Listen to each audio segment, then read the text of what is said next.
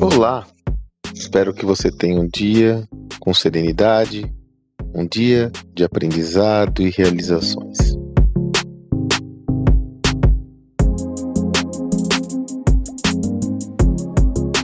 Essa semana nós tivemos um encontro muito interessante. Como quem participa das nossas imersões já sabe, nós construímos encontros quinzenais para todos que participaram de qualquer tipo de evento nosso. Então já são aí quase 300 pessoas que passaram nas nossas imersões. Se você participa dela, você sempre vai ser convidado para um evento de conteúdo. Nessa semana nós tivemos um convidado muito especial, Gus Moreira, para falar sobre OKRs.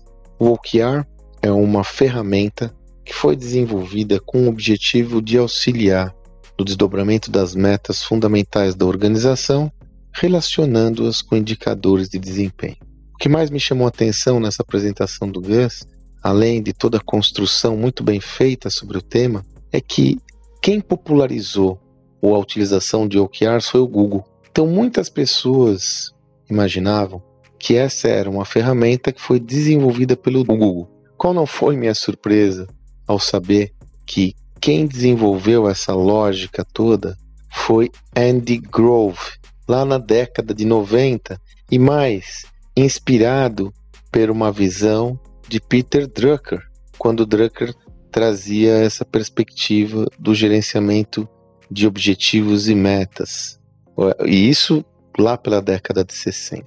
Olha que interessante então, como muitas vezes nós hoje somos é, convidados ou apresentados para ferramentas que reproduzem práticas de gestão que no final do dia se referem a ferramentas já desenvolvidas no passado. Por isso que eu sempre digo que o essencial é imutável. Por isso que eu sempre recomendo que tenhamos que estudar a origem do sistema de pensamento de toda a tese que nós vamos trabalhar, porque seguramente ao analisar essa origem da formação desse conteúdo, você terá mais condições de entendimento das suas aplicações para o seu negócio e não correrá o risco do chamado efeito manada.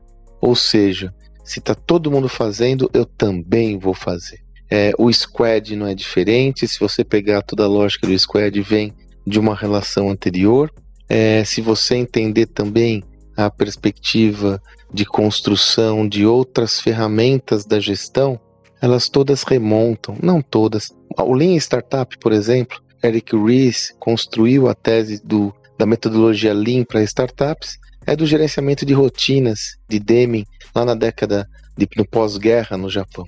Então, qual que é a visão? Como eu digo, o essencial é imutável. Procure entender os conceitos simples e aplicar na sua prática, porque dessa forma você tem mais consistência de aplicabilidade e entendimento dessas teses no seu negócio. Espero que você tenha um excelente dia e até amanhã.